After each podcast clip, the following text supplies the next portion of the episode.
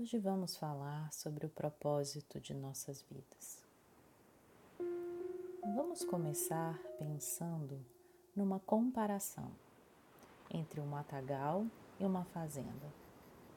Qual é a diferença entre eles? No matagal, as plantas crescem selvagemente em meio às árvores grossas e invencíveis cipoais. A fazenda possui contornos geométricos, terreno cultivado, canais de irrigação. Nota-se perfeitamente a existência da ordem, o que não acontece no matagal. A fazenda é cuidada e cultivada, ao passo que no matagal tudo cresce ao acaso, desordenadamente. Onde existe ordem, existe algum propósito definido não cultivamos um campo sem a intenção de usá-lo. Não cavamos canais sem alguma razão. Em tudo que ali fizermos haverá sempre um propósito e uma finalidade. Se não nos animasse nenhum motivo, abandonaríamos o terreno à mercê da chuva, do sol e do vento, deixando-o transformar-se num mato, com toda a sua vida selvagem. Agora, Repare na criação como um todo. Não nota você a ordem que existe nela? Observe, por exemplo, a ida e vinda da lua. Você pode contar os dias da lua porque o seu vai e vem ocorre segundo uma ordem pré-ordenada. Atente para o sol, para a mudança das estações do ano, para o desenvolvimento de uma criança para o cultivo de um campo e para o crescimento de uma árvore. Você há de notar que em toda parte existe ordem na natureza e, portanto, existe um propósito definido em todos os fenômenos.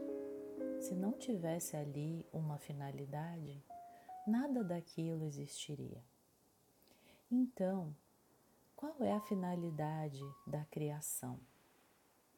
Bahá'u'lláh, fundador da fé Bahá'í, revela a seguinte oração: Dou testemunho, ó meu Deus, de que tu me criaste para eu te conhecer e adorar. Confesso neste momento minha incapacidade e o teu poder, a minha pobreza e a tua riqueza.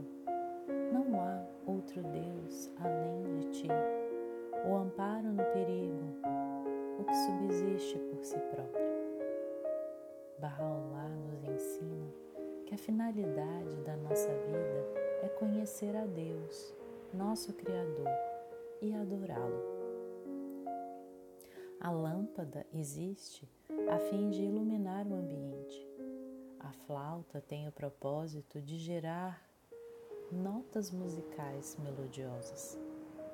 Para que a finalidade de nossas vidas seja cumprida, é necessário o conhecimento de Deus. Sem isso, seríamos como lâmpadas apagadas e flautas silenciosas. É através do conhecimento de Deus que poderemos alcançar o verdadeiro conhecimento sobre o nosso próprio eu verdadeiro, o nosso eu maior a verdadeira natureza do ser humano, quem somos nós na verdade e qual a missão a nós confiada. E como então podemos conhecer a Deus?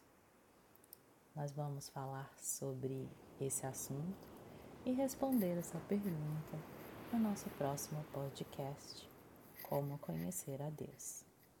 Gratidão.